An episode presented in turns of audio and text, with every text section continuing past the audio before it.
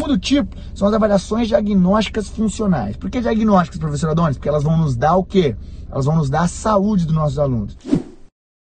E são três avaliações diagnósticas funcionais que eu costumo utilizar com os meus alunos e que dão muito resultado.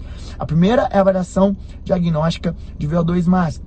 A segunda é a avaliação de circunferência abdominal. E a terceira é a avaliação do IFMR, do nível de força dos meus alunos.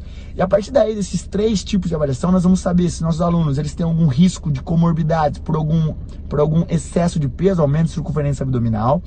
A avaliação diagnóstica através do VO2 máximo vai nos dar como está a saúde cardiovascular e cardiorrespiratória dos meus alunos.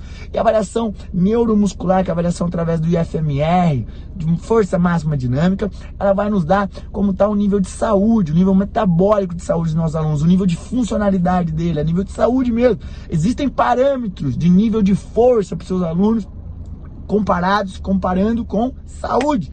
Músculo é saúde, entenda aí de uma vez por todas. E o terceiro ponto que eu sugiro você utilizar é para prescrição. Então as duas primeiras que eu falei é sobre diagnóstico.